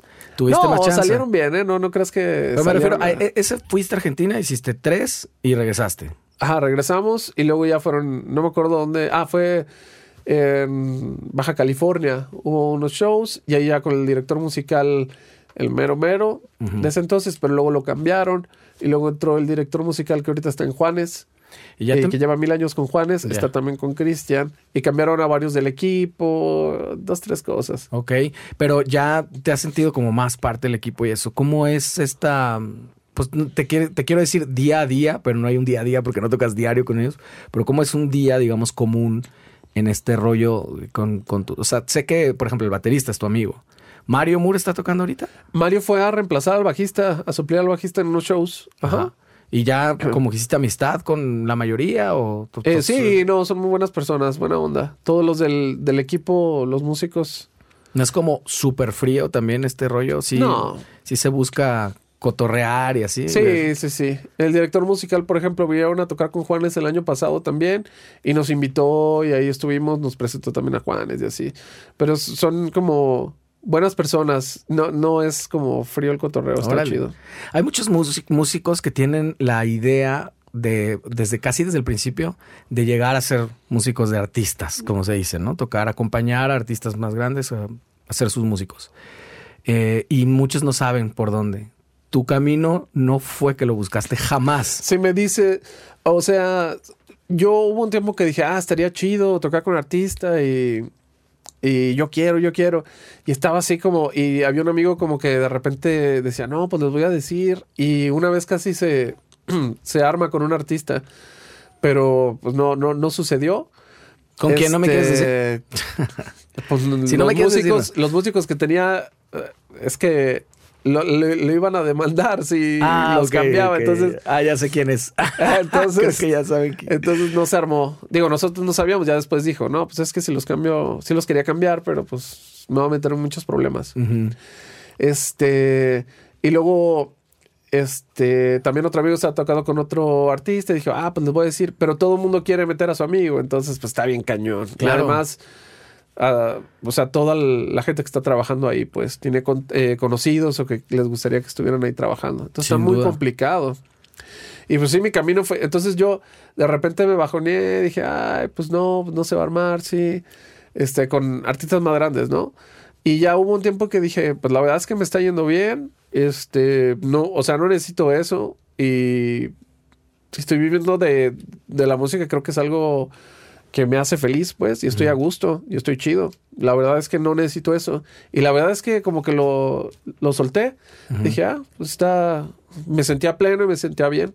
Y ya esto de repente ya pasó, pues. En el momento que menos lo estabas buscando, cabrón. Sí, yo- estábamos en otro lado, o sea, estamos en, en otra onda como de audio y de repente acá dije, ah, órale, está chido. Pero no me, te digo que no me exaltó tanto, porque yo a lo mejor por lo de mi gatita también y así, que falleció y eso. Sí, qué Era loco muy que sí apegada a mí. pega. Sí pega bien, Sí. cabrón. Entonces ya llegué y pues sí andábamos, ah, pues está padre, pero más como enfocados, que voy a hacer esto y... Y como yo uso el equipo, eh, eh, usé el Kemper también, por ejemplo, uso el equipo que voy a usar en todos lados siempre. Ok. Porque hay gente que guarda su equipo. Este solo cuando toque en algo muy grande. O este cuando esto. Entonces yo prefiero estar familiarizado bien con mi equipo por si llego a tener un problema, poderlo resolver. Claro. Entonces es el mismo equipo para todo, pues. O sea, para estos músicos que tienen esa duda, lo que podrías decir es, pues estate preparado por cualquier momento. Digo, porque si tú no hubieras estado preparado en el sentido de poder transcribir, de poder leer, chingón, eh, No pues eso se te hubiera manches, ido. Sí, hubiera estado. O sea, Así no, no te da los tiempos. Ponle que te dé la memoria, pero una semana y media no te da. O sea, así, así no duermas, pues. No Sí, no, y de hecho de los últimos días era tan pesado que dije, no manches, si así va a ser siempre, la verdad creo que está súper, esto creo que no, a lo mejor no lo estoy Esto buscando, no es para mí. porque fue demasiado la carga de trabajo, porque me levantaba demasiado temprano, a veces a las 8 de la mañana y terminaba como 12 de la noche, a veces también, pues, O sea, apenas todos los días, Hasta domingos. todos los días, sí, todos los días. No mames. pues Entonces sí. ya los últimos días ya estaba súper tronado. Y digo, ese fue un caso como muy extremo también porque eh, el trabajo de la guitarra sí está muy entretenido, pues. Si hubiera sido a lo mejor otro proyecto, dices, ah, o sea, Sí. no necesito tanto tiempo, pero este sí tiene muchos solos, muchos arreglos. Y el tema de las dos guitarras que me cuentas, que no es Y de cualquier hecho, es cosa. una, gui- de hecho, es- es una guitarra siempre, ¿eh? solo esa vez habían ya, ah, contratado a un guitarrista Ah. también. O sea, tienes que hacer todas las guitarras. Todas las Tú guitarras. solo, sí, así como decidir también cuál es la más importante también de la Sí. rola. O lo que te diga ahí el director musical, supongo. Sí, sí, sí, sí. Oye, tus otros proyectos en los que estás, eh, sé que tienes, bueno, ahorita me contaste tres tributos.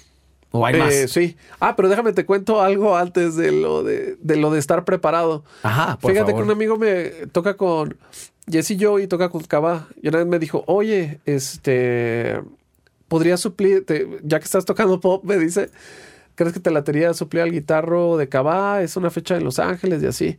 Y yo le dije, ah, sí, con todo gusto. Este, claro que sí.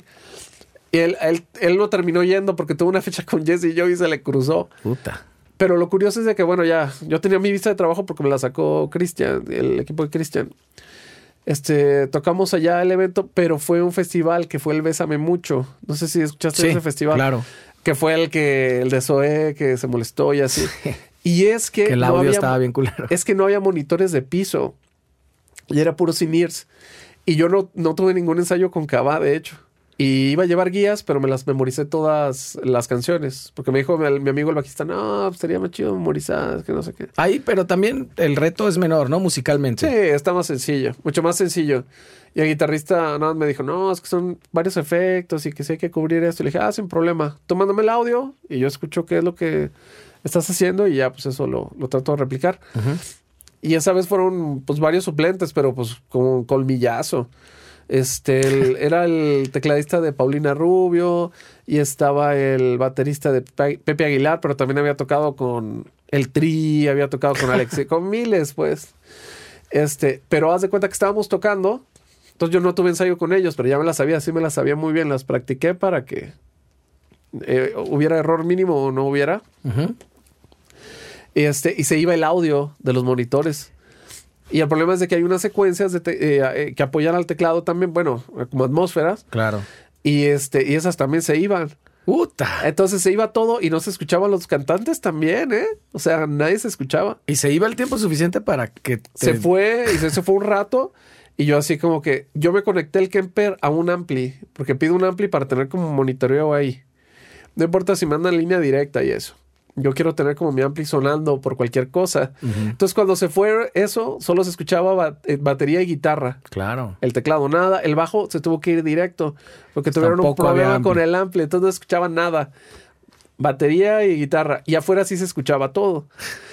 Entonces, sí se fue un rato la secuencia y luego ya llegaba. Y yo, ok, seguimos. Se iba y llegaba. Y luego se fue y duró mucho más tiempo así en el limbo. Y pues sí me la sabía y pues tú tranquilo, sonrisa y todo bien. Estaba así y por acá, ok, creo que está la batería. Y ahí como que caíamos y todo, pero sí estuvo... Estuvo, o sea, tenso. Pero fíjate que cabrón, como las tocadas de antes que tuviste, como en otros lugares, sí como que te preparan a... Sí, no te no, no, te vas a paniquear, ¿no? Exacto. Ya pasaste por muchas experiencias, entonces ya dices, pase lo que pase, sale pues. Sí, porque muchos eh, toquines noventeros nos tocaba que no, o sea, había monitores, era un decir, a veces ni se escuchaban, Aunque escuchabas casi, monitores, sí. Escuchabas de regreso casi, ¿no? O sea, no, sí, eso, o sea, si la, escuela a veces te está bien, tener la rudeza de no ser tan fresa, digamos, de, no, si no me escucha toda madre. No sé, ahí cómo les fue, por ejemplo, a los artistas, a los cantantes. Fíjate que muy amables, este, y al final del show llegaron y, oigan, ahí nos dijeron, no, pues muchas gracias por sacar la casa, porque sí estuvo, sabía que no era eh, culpa nuestra, pues. Entonces, que era culpa como de la producción. De la pues. producción, porque pues, y ellos no se agüitaron, pues dijeron, pues sí estuvo rudo, pero gracias por no paniquearse y por sacar adelante, pues todo. Estar preparado incluso para eso. Eh, sí, dices, no manches. Eh, tú dirías que no pasa eso, pero en esa, en un festival tan grande, en Estados Unidos, en Estados Unidos, y llegó a pasar, pues, pero bueno, ya yo creo que pulen esos detalles para la próxima. Está cabrón. Ahora, eh, entonces cuéntame de los tres este, tributos en los que estás, o cuatro, no sé, que están, que también eh, eh, tienen la particularidad de que también son resulta que son músicos muy clavados y que a la mayoría los conozco y que se, como que se, se lo pulen muy bien. Digo, he escuchado, nunca los he, ido a escuchar porque desafortunadamente coinciden siempre las fechas donde estás tocando. Pero el de Bon Jovi se ha antojado un chorro, el de Queen ya tienen también un ratote y les ha ido muy bien. De hecho, creo que el de Bon Jovi lo vamos a presentar en noviembre en el Keep Rocking. Ajá. Si mal, no recuerdo, si mal no recuerdo, es como el 17. Es un viernes eh, de noviembre.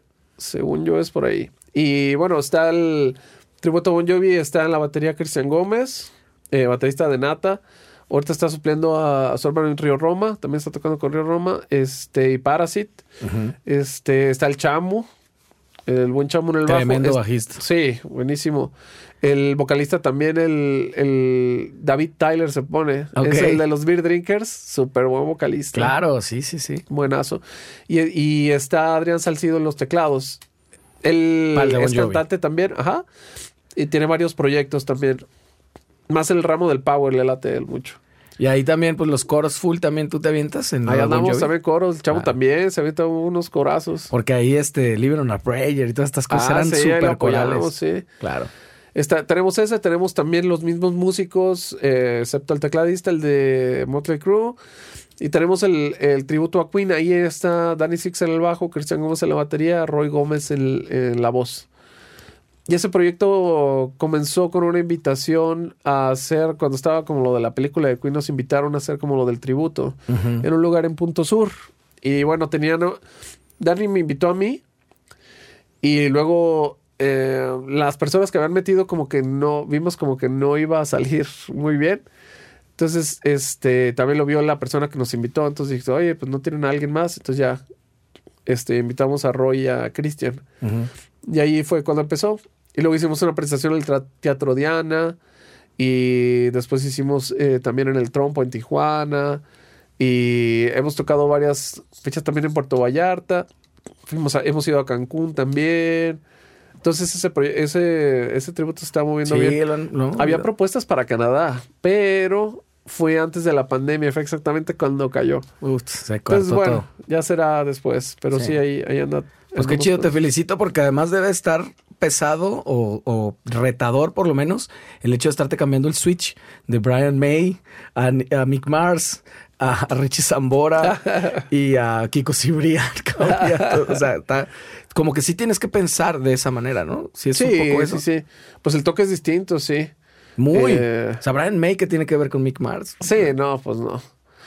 Y sí, hay que tratar como de, bueno, yo trato como de respetar un poco, por ejemplo, sabes que, mm, o sea, hacen cosas muy distintas, pues entonces pues tratas de apegarte más bien como a la versión que ellos hacen, pues. Ujú. Si hay una parte de algún solo o algo así, pues dices, bueno, a lo mejor aquí ya puedo ser más libre.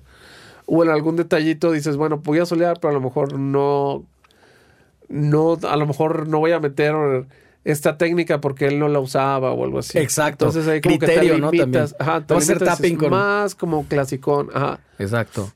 No. ¿Y ¿Qué, qué, qué sigue para Alex Carrera? Has hecho un chorro de cosas, sigues haciendo y todo el tiempo yo no sé cómo tu agenda, cómo Ah. está, no sé cómo tuviste tiempo de venir, lo Wow, cual te, gracias, te agradezco un chingo, pero, pero, pero, o sea, que sí, ¿qué, qué más te falta por hacer? Fuiste cantante, fuiste, has sido maestro, has sido hasta 3D y gamer y sí. Pero la todo. música siempre ha estado Eso como en sí. primer plano. ¿Y qué, qué es, eh, musicalmente, qué es lo que te falta, qué sientes que... No, nada, pues a mí me gusta mucho la, música original y es lo que vamos a empezar a seguir desarrollando, pues. Eh, probablemente haga también una, otra colaboración, eh, aparte de esta que va a salir en octubre, más adelante a lo mejor hago otra colaboración con el Cuervo de Po, a lo mejor hago colaboración también con otros artistas y probablemente haga como un proyecto, pero muy pequeño y donde platiqué con un amigo y eh, con Galo y me, y me dijo, oye, cuando fue el tributo a Dream, que me gustó mucho la voz. Este, y yo no sabía, pues. Entonces, como, y también otro amigo me dijo que le, le gustaba así como cuando cantaba, pues, que sí le latía al estilo. Y dices, bueno, pues a lo mejor, a lo mejor al sí le- público lo que pida. Sí, entonces ustedes son los culpables, ¿eh? luego no se quejen. Entonces, No. pues bueno, pienso hacer un proyecto como muy, muy chico y probablemente cantando y tocando y bajo batería.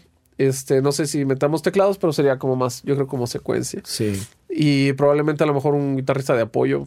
Y si no, que corra con tres. Algo chiquito. Este, y a seguir produciendo. Y, Sí. pues estamos ahí ahorita grabando a varias bandas. eh, masterizamos el disco de Nata, el nuevo. ah, no mames. Yo lo mastericé. Órale. Me contactó Galo. Qué chingón. Sí, trabajamos. Ahorita he masterizado, de hecho, algunas. eh, Galo hace la mezcla y mastericé también unas rolas de Machingón, unas que van a salir ahorita también. Ujú. Entonces ya tenemos varios y las producciones que yo hago completas por acá también, pues. Y yo estoy enfocado más como a rock y a metal, aunque el rock eh, también abarca como el rock pop. Y sí he mezclado otras cosas también. Hay un amigo que tenía como algo como R&B o algo así. Y yo le dije, pues, no es mi fuerte, pero sí te lo puedo mezclar. Y se los mezclé y sí les gustó mucho. Pero le dije, pero lo que es mío es acá. Claro. O a veces de que, oye, pues quieres grabar esto de acá. Y sí les digo, no, es que más bien eso es ya. Creo que lo debería hacer otra persona, pues. Pues qué chido, pues que, eh, o sea, buen- buena como, eh, o- buena onda de ti que digas ético, es la palabra que estaba buscando, ¿no? De decir como, eh, ya, probablemente yo no sea la persona. Está chido también. Por no agarrar todo, Sí, es como decías. sí. Y también lo que me decían, por ejemplo, estas personas, los productores, me decían, tú no te vendas como estudio, véndete como productor. Claro. Al productor no lo van a poder, o sea, no, cada No- productor no es se puede distinto. reemplazar. Ujú. Sí, pues cada quien tiene una visión distinta. Entonces, por eso más bien no, mm, no, no, no me nombro como estudio, más bien como productor, pues. A huevo. Pues nada, me dejas todos, por favor, todos tus links para que cheque la gente la- el, tu trabajo y te digo los pocos que no te conocen. y, Muchas gracias. Y, y para ver también el trabajo, el estudio y todo, te agradezco muchísimo tu tiempo, Alex. Se te admira. No, muchas gracias. Muchas Y gracias. y acá estamos. muchas gracias. Venga, muchísimas gracias, Alex. Venga. Saludos.